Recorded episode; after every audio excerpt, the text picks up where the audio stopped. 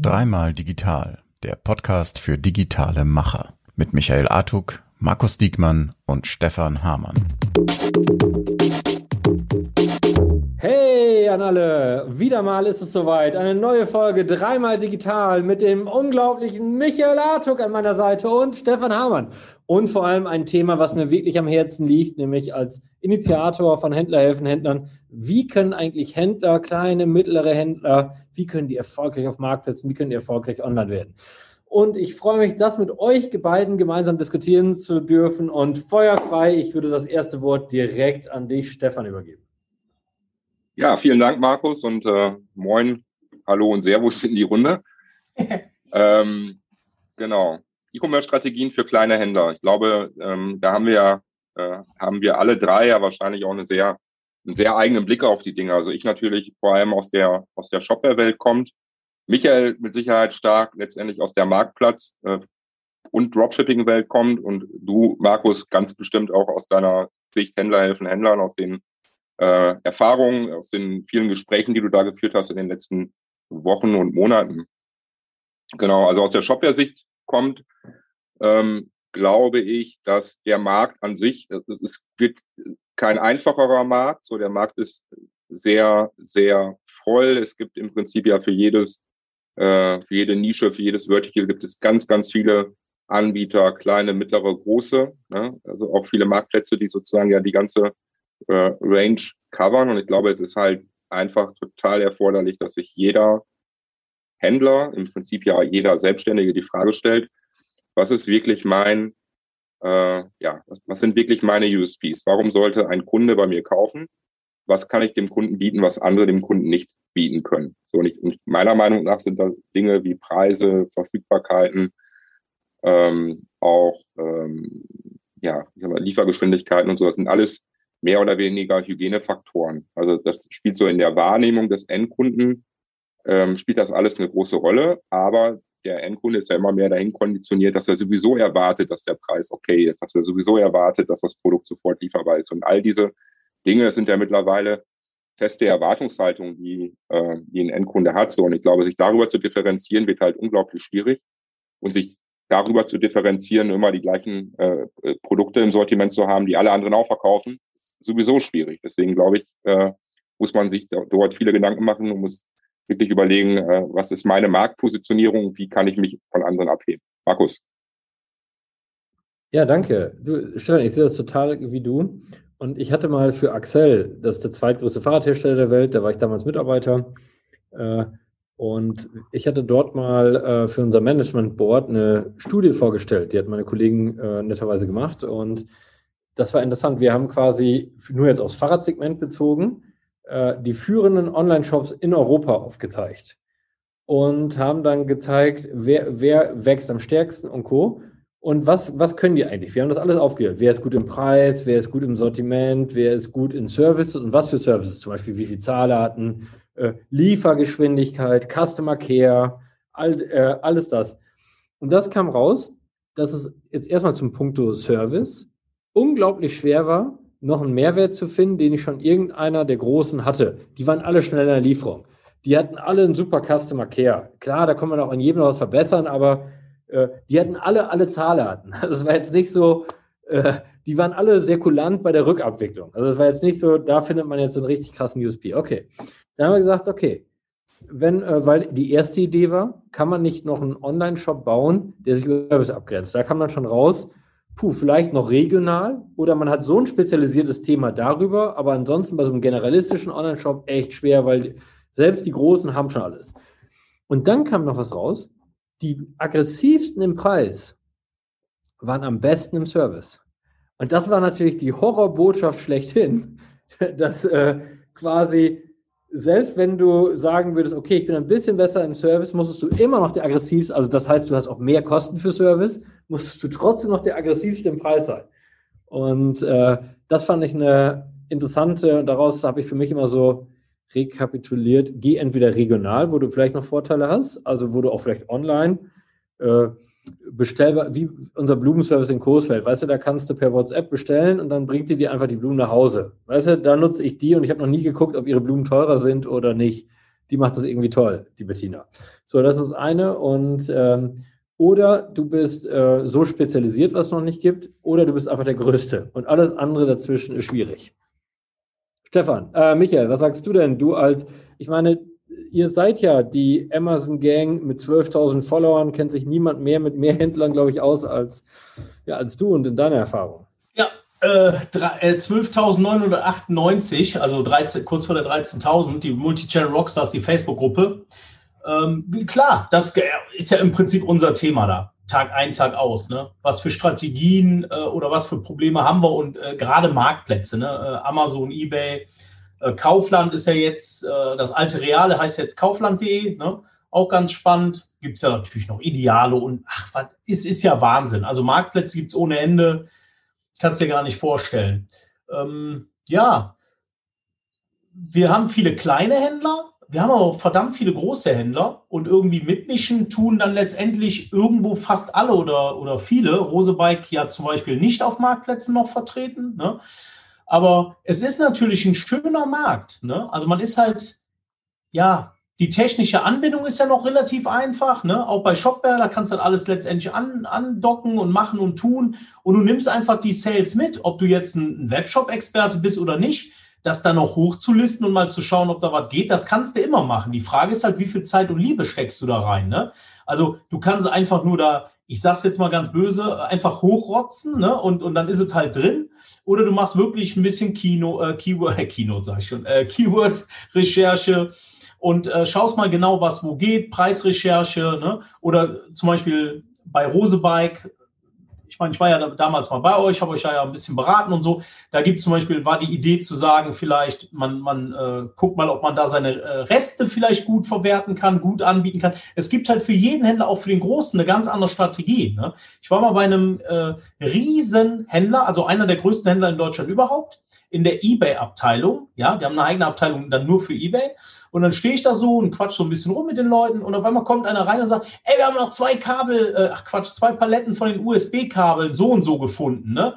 Äh, was soll man damit machen? Das sind ja diese einen, diese Reste so und so. Ja, äh, komm, die laden wir bei Ebay hoch. Und dann sage ich so, ich sag, warum denn bei, bei eBay, warum nicht bei Amazon? Ja, eBay ist eher so die, die Resterampe, ne? Also da, da geht so der, der, der Schrott weg, so nach dem Motto, ne? Und so hat dann auch wieder jeder seine Sicht auf den Marktplatz. Das ist ja auch wieder total interessant, ne? Ja, der eine sieht dann eBay als das Mecker für alles, der andere sagt dann, nee, da hauen wir nur unsere Reste weg, dann gibt es wieder Amazon, da will ich nur die hochwertigen Sachen. Jeder denkt anders und das ist ja auch gut so. Und ich glaube auch tatsächlich, dass jeder sich eine eigene Strategie zurechtlegen sollte und genau wissen sollte, was er macht und auch mit Sinn und Verstand rangeht. Oder Plan B, was ich gerade gesagt habe, einfach hoch damit, was geht, das geht und dann verkaufst du nur dann ist es halt super wichtig, seine Prozesse im Griff zu haben, weil du kannst nicht einfach, nehmen wir nochmal das Beispiel Rosebike, äh, könnte ich euch nie empfehlen zu sagen, ja, mach mal einfach alles hoch und dann stehen wir da. Das muss ja auch alles bedient werden. Du kannst bei Amazon nicht einfach was verkaufen und lieferst dann nicht, weil du auf einmal Engpässe hast oder so. Ne?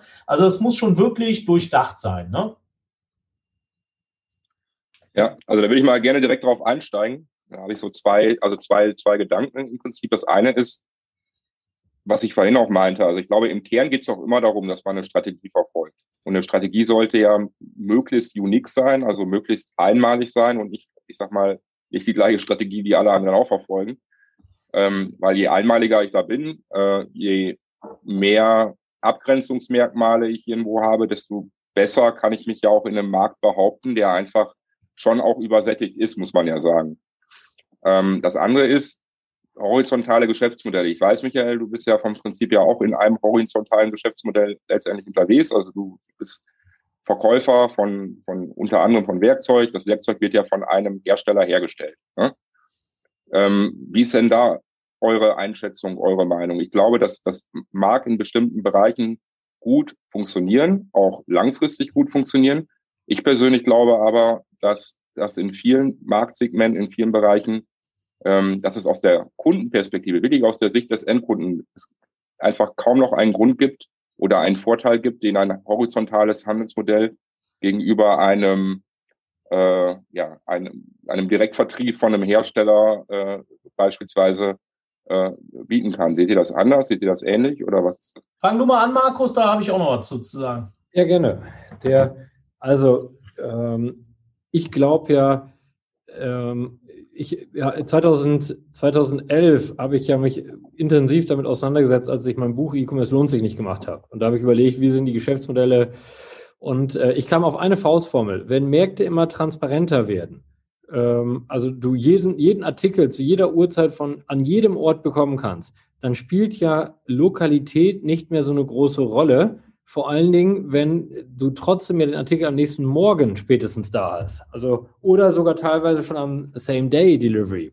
So, dann spielt es also keine große mehr Rolle. Wenn es keine große Rolle mehr gibt, dann haben wir ja und gleichzeitig wir aber auf der anderen Seite nur noch ein paar wenige Online-Innenstädte haben, 1A-Lagen. Nehmen wir Amazon als 1A-Lage, nehmen wir die, die Google-Seite 1 als äh, oder Zalandos Hauptseite als ähm, 1A-Lage dann gibt es ja gar nicht mehr Platz für viele Händler, weil die vielen Händler hatten ja nur eine Berechtigung durch Lokalität, durch sonst nichts. Und ansonsten sind sie vielleicht nur Lagerstätten, aber das können demnächst.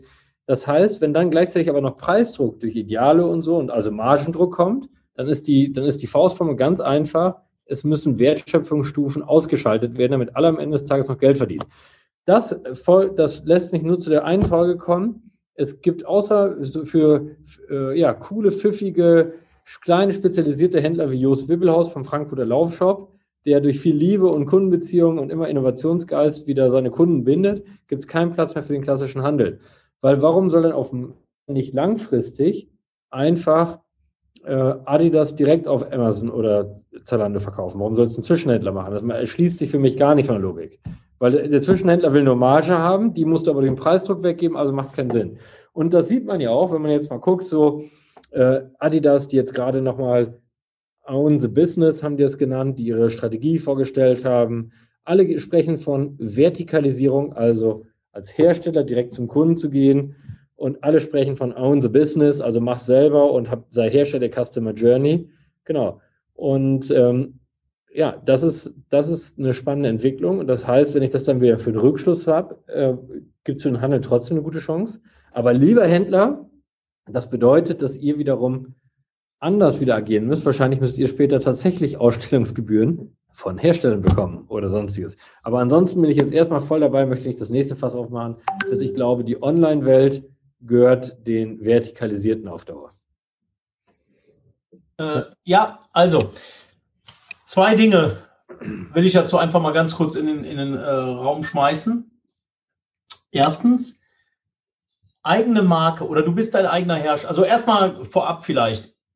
Ich sehe es genauso. Also ich habe wirklich ungelogen, ist immer blöd in einem Podcast immer selber zu sagen, das habe ich schon vor Jahren gesagt, aber es ist so. Ne? Ich habe schon wirklich vor, ey, ach, keine Ahnung, vor etlichen Jahren gesagt, ich sage, DTC kommt, die werden selber verkaufen. Alles andere macht doch überhaupt gar keinen Sinn mehr. Es ist doch klar, du musst als Händler jetzt gucken, was du machst. Ein reiner Kistenschieber, wie wir das immer so schön genannt haben, der wird auf Dauer nicht mehr vorankommen und weiterkommen, weil es ist doch klar, dass der Hersteller ganz andere Möglichkeiten hat. Ne? Und warum soll ich denn irgendeinen Artikel bewerben, der dann am Schluss irgendwo, äh, sag ich mal, du kannst ihn gar nicht direkt bei dem kaufen, musst dann wieder irgendwo anders hingehen, um, um den Artikel zu suchen. Äh, wenn ich den bewerbe, dann will ich den auch direkt kaufen. Meinetwegen aus Instagram raus oder weiß der Kuckuck. So, Nummer eins.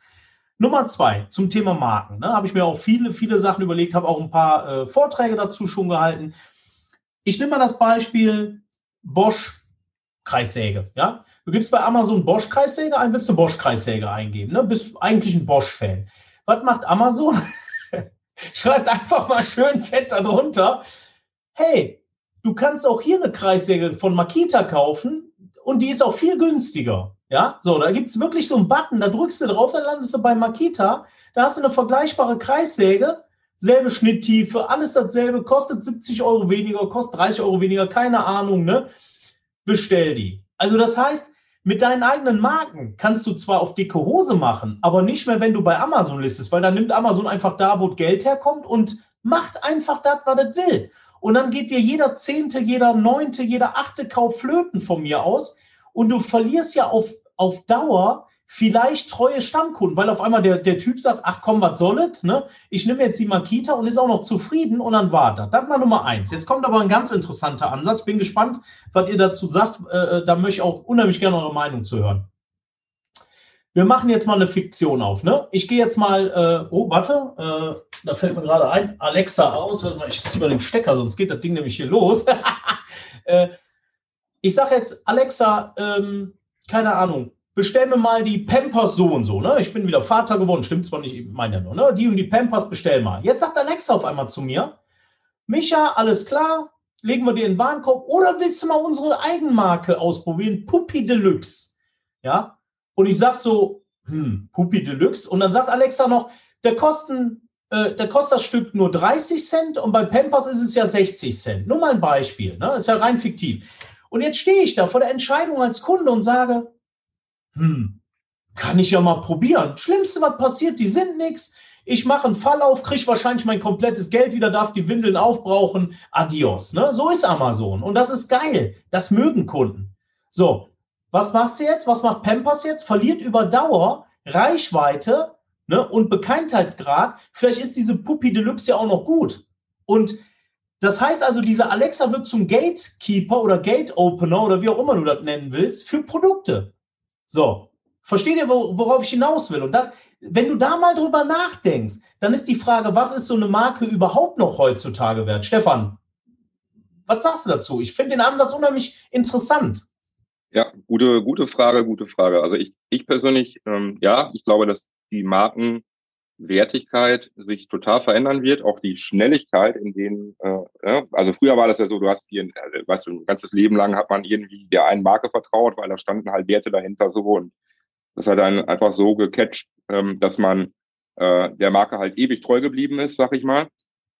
Und ich glaube schon, dass sich das einfach, dass sich diese, diese, dieses Mindset und diese Schnelligkeit insgesamt ja auch verändert hat. Also heute, deswegen haben ja so viele neue Marken, ähm, ähm, so viele äh, D2C-Brands auch so einen Erfolg, ne? weil eben die klassischen Marken und Markenbilder einfach teilweise antiquiert sind und sich gerade neue oder junge Leute auch äh, trauen, neue Produkte auszuprobieren. Ne? Und vielleicht sich auch darüber differenzieren, dass die die Ersten sind, die eine neue Marke ausprobieren.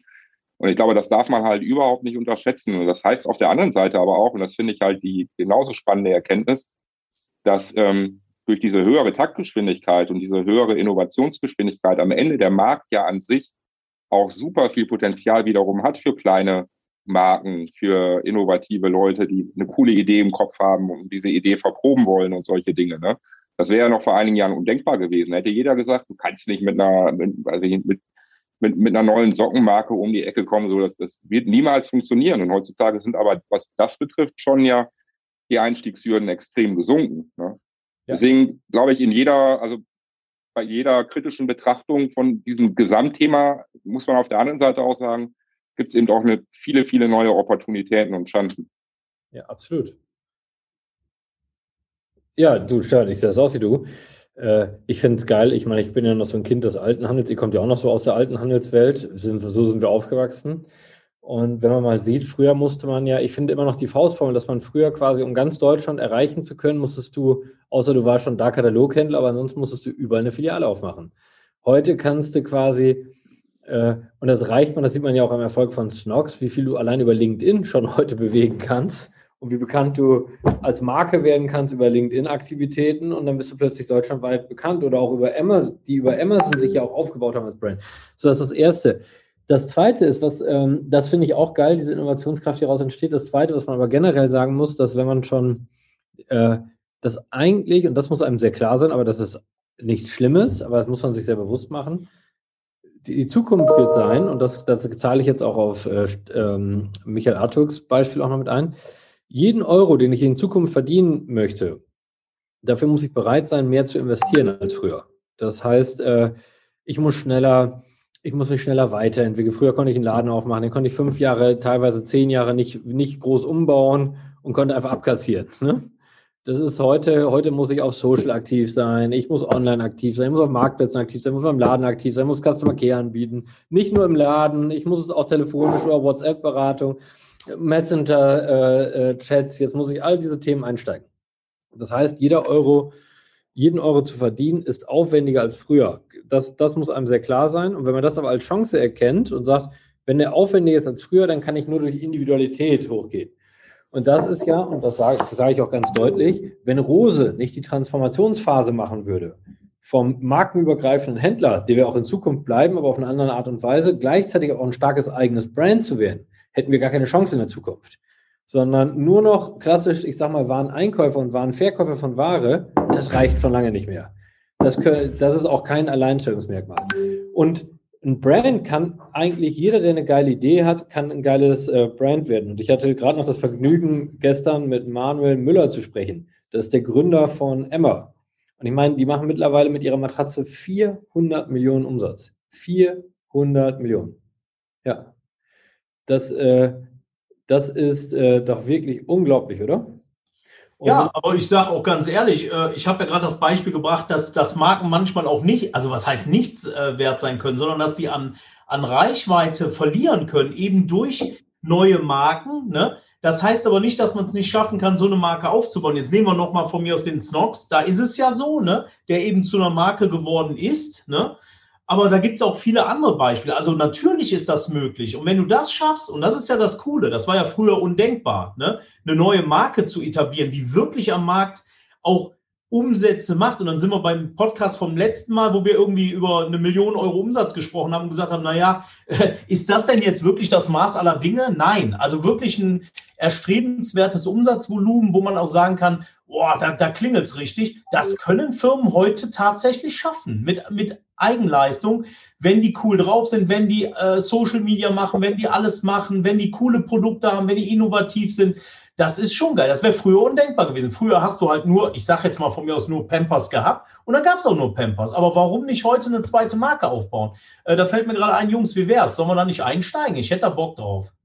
Puppy Deluxe kann ich euch anbieten. Ja, ich finde das gut. Puppy Deluxe. Ähm, ich, ich muss da noch mal, ich, ich, persönlich muss da noch mal eine kleine Sekunde drüber nachdenken. Der, äh, ich finde es auf jeden Fall eins wirklich sehr, sehr spannend, weil ich glaube, dass es viele Marken gab. Ich finde, es gibt noch un unzählig viele Marken, die ohne den Fachhandel gar keine Bedeutung haben. Äh, ich, ich, ich, ich nenne das selbst immer, das haben Sarah Volkmann und ich mal irgendwann uns ausgedacht, Potential Conversion. Das heißt, wie stark ist eine Marke? Wie viel Potenzial hat wir, haben die? Nehmen wir einfach die Google Ads, also wie viele Leute suchen nach deiner Marke. Wir gehen davon aus, wenn eine starke Marke du brauchst keine, du brauchst also keine Marktumfrage mehr, wie stark deine Marke ist, sondern du guckst einfach, wie viele haben vor zwei Jahren nach deiner Marke gesucht, heute und wie viele suchen nach deinen Wettbewerbern. Dann weißt du, ob du stark bist oder nicht. Und das habe ich zum Beispiel mal gemacht mit, ähm, mit, äh, mit einem Dunlop, äh, mit, nicht Dunlop Pillow, äh, Iriset Iriset, das ist ein Matratzenhersteller. Und dann saß der Matratzenhersteller, der wurde bei Concord verkauft und ich war Beta Bed damals und war bei Concord mit im Gespräch drin. Und dann sagte der, unsere Marke Iriset, die ist mega stark. Und wenn ihr nicht macht, was wir wollen, dann werden, werden wir über Matratze Concord die nicht mehr verkaufen. Und da habe ich, hab ich live im Gespräch gesagt, du, ich weiß gar nicht, ob eure Marke stark ist. Hatte eben bei unserer E-Commerce-Abteilung angerufen und habe gesagt, könnt ihr mal eben kurz ins Keyword-Tool gucken. Und dann kam raus, 3000 Leute suchen im Monat äh, nicht mal, 2000 Leute suchen im Monat nach äh, Seite. Ich habe gerade hier die Zahlen mit aufgemacht. Und dann gesagt, eure Marke kennt niemand. Eure Marke ist nur deshalb stark, weil sie in 1000 Concord-Filialen liegt und die, die Mitarbeiter von Concord den Kunden sagen, das ist eine geile Marke. Und von diesen Marken gibt es viel zu viele. Das gibt es egal, ob im Haushaltswarenbereich, ob im, im, im Babyfachmärkten, äh, ob in Matratzenläden oder Möbelläden. Davon gibt es viel. Und die sind alle angreifbar. Die kannst du alle attackieren. Da, das sind genau die Segmente. Das ist nicht wie in Mode, wo es viele bekannte Marken gibt. Da kann man als junges Startup reingehen. Da kann man echt noch mit ein bisschen agiler, ein bisschen lauter, kann man zur echten Marke werden. Da habe ich nochmal zwei, zwei so Aspekte, glaube ich. Auf der einen Seite würde ich gleich gerne nochmal aufgreifen, was, was Michael gerade meinte, also betreffend des Kundenzugangs. Ne? Also wie wie kann ein Kundenzugang in einer äh, marktplatzdominierten Welt überhaupt noch funktionieren, ohne die Marktplätze? Fragezeichen, können wir gleich drüber diskutieren. Und eine andere, ähm, eine andere Anmerkung, also auch im Hinblick auf den Erfolg, den ja viele D2C-Brands äh, ohne jeden Zweifel äh, vorweisen können und äh, auch letztendlich die Verdrängung von alt, eingesessenen klassischen Marken, Markus, wie, wie du es gerade auch beschrieben hast, ist das nicht auch zu einem nicht unerheblichen Teil darauf zurückzuführen, dass eben die kleinen, äh, neuen frechen Brands viel, viel direkter an ihre jeweilige spitze Zielgruppe kommen können. Also durch Social Media beispielsweise. Ne? Ich bin da selber äh, ab und zu mal springt mich eine Facebook-Werbeanzeige äh, an, äh, die tatsächlich echt gut auf das matcht, was mich interessiert. Ich habe zum Beispiel letztens irgendwie so ein ähm, gab so einen US-amerikanischen Online-Shop, der verkauft so Elektronik-Kits äh, für, äh, für Kinder, wo du dir praktische Bausätze kannst du dir kaufen die schicken die dann rüber. Und das fand ich zum Beispiel, das hat mich total äh, gecatcht. Da habe ich direkt irgendwie so vier Bausätze bestellt äh, und die mit den Kindern zusammengebaut. Und solche Sachen, die funktionieren ja nur, weil die, äh, weil die Profile praktisch äh, einfach so klar definiert sind. Ne? Das, früher wäre es ja unbezahlbar gewesen. Du hättest ja sozusagen Breitbandwerbung schalten müssen in der Hoffnung, dass ich irgendwann auch einen Stefan Hamann erwische, der sich genau dafür interessiert. Und heutzutage ist es ja so, dass es einfach deutlich zielgerichteter geht und dementsprechend auch mit einem vertretbaren finanziellen äh, Invest. Je spitzer, desto, desto attraktiver wahrscheinlich oder desto äh, günstiger. Wie ist da eure Meinung oder eure Erfahrung? Michael, willst du anfangen? Äh, nee, fang du mal an. Ja, ich warte mal, was du vorlegst und dann tritt ich dir in den Hintern. Ja. Der, nein, ich finde das, äh, ich finde das genauso dass wir wirklich so spitz an unsere Kunden rankommen können und auch so offen und ehrlich und transparent. Ich meine, ganz ehrlich, früher waren alle Firmen auch anonym. Stefan, da muss man ja nicht nur, dass man über die Daten und über sein Nutzerverhalten ja auch passende Werbeanzeigen bekommt. Also das ist ja das eine auf der einen Seite durch immer besser werdende Algorithmen, was ich persönlich sehr mag. Äh, und auf der anderen Seite ähm, muss ich aber über den Purpose, das Modewort schlechthin im Augenblick, unter den Zweck deines Unternehmens mir viel mehr Gedanken machen. Weil ich sag mal so, früher hat die auch eine Marke jeden Scheiß als USP, USP verkauft und heute muss ich mir wirklich Gedanken und die, und ich muss auch als Inhaber, ich meine, Klaus Hipp war früher quasi Vorreiter, weil er der war, der sich mit seinem Namen in die Öffentlichkeit gestellt hat. Hiermit, hierfür stehe ich mit meinem Namen. Das ist ja. noch eine Revolution. Heute jedes junge Startup, da steht der Inhaber wirklich vorne an vorderster Front und spricht mit seinen Kunden auf den Social Media Kanälen. Und das ist doch äh, wirklich äh, cool. Und das bringt doch eine ganz andere Glaubwürdigkeit an den Markt. Also, ja.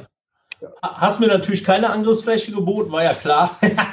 nee, äh, absolut bin ich bei euch und äh, das finde ich auch gerade gut. Und selbst der Sohn Hip macht ja genauso weiter. Ne? Ich weiß nicht, ob ihr die Werbung gesehen habt. Also jetzt ist es ja. Stefan Hip oder wie der heißt, keine Ahnung. ja, habe ich gesehen.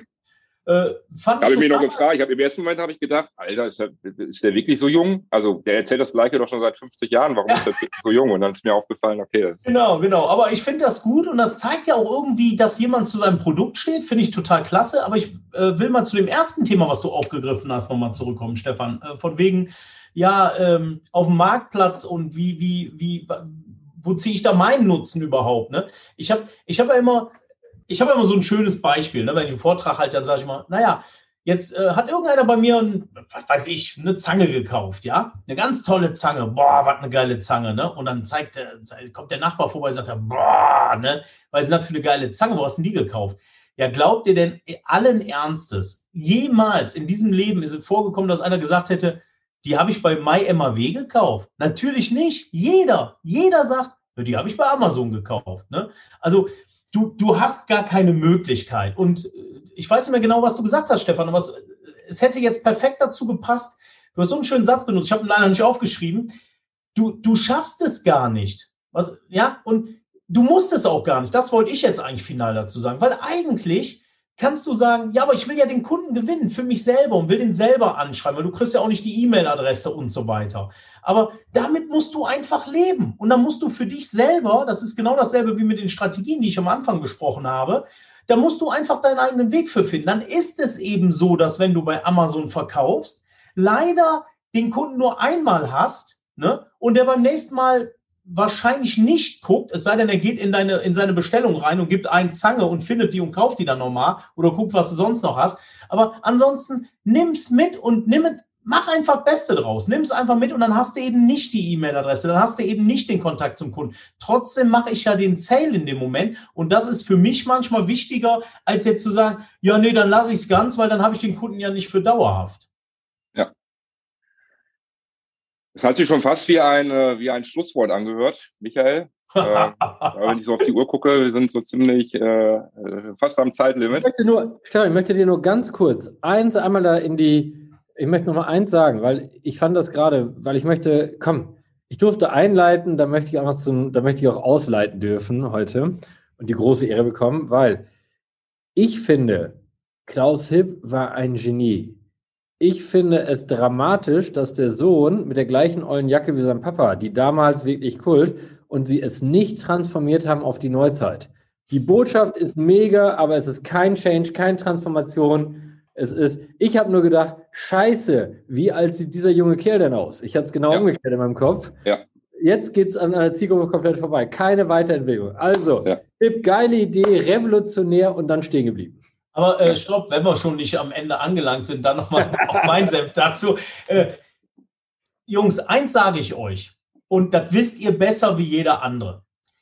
Den Mut zu einer, zu einer Veränderung, den hat nicht jeder.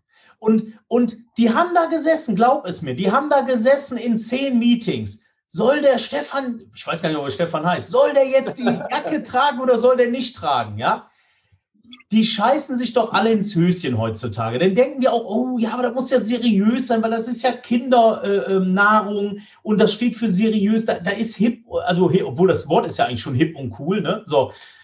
Da, da hast du immer wieder dasselbe Problem, dass die Leute einfach, und da, da muss Markus leider recht geben, ne, was ja. das angeht, das ist wirklich so, da, da haben die einfach Schiss, noch einen Schritt weiter zu gehen und zu sagen, jo, wir stehen immer noch dazu. Ich stehe mit meinem Namen dazu, aber ich bin einfach ein bisschen cooler äh, als mein Vater früher und habe jetzt halt eine äh, Ed Hardy-Jacke an oder was weiß ich was. Ne? Aber oder gar keine Jacke.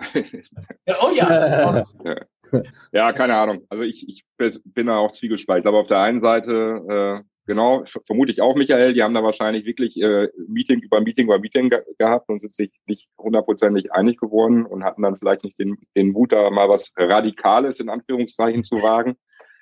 Aber äh, ja. Hören wir uns eigentlich Seite, auf so. der anderen Seite gehört das ja auch schon fast dann zum, zum, zum Markenimage dazu, oder? Also ich, ich weiß ich nicht. Er hätte sich jetzt auch komisch angefühlt, wenn er da im Rockerkostüm aufgetreten wäre. Ich, glaube, ich das, ich finde das bei Baby One ganz spannend, weil die Eltern mega und haben hier ein mega Unternehmen aufgebaut und jetzt sind die beiden, jetzt sind die beiden Kinder am Ruder und äh, weißt du, Eltern, wie, unglaublich tolle Menschen, auch beeindruckend und auch in bodenständig, aber beide sie, beide Anzug und beide Kinder haben übernommen, schlagartig kein Anzug, Bankgespräch im Hemd aus der Hose und ich stehe daneben und Wilhelm, Papa Wilhelm sagt, Sohn, du bist mega, hast es super gerockt aber hättest du nicht wenigstens Sakko anziehen können? Nein, ja. Papa, das ist das Neue. Und ich finde, man darf mit der Zeit gehen, man darf sich immer anpassen. Never change a running system gilt, glaube ich, schon lange nicht mehr. Nee, das ist so. Das, das, das ist ein schönes Abschlusswort, dass das ja. immer so ist. Ja. So, in diesem Sinne, bis bald. Danke, danke. Danke, danke. Ciao.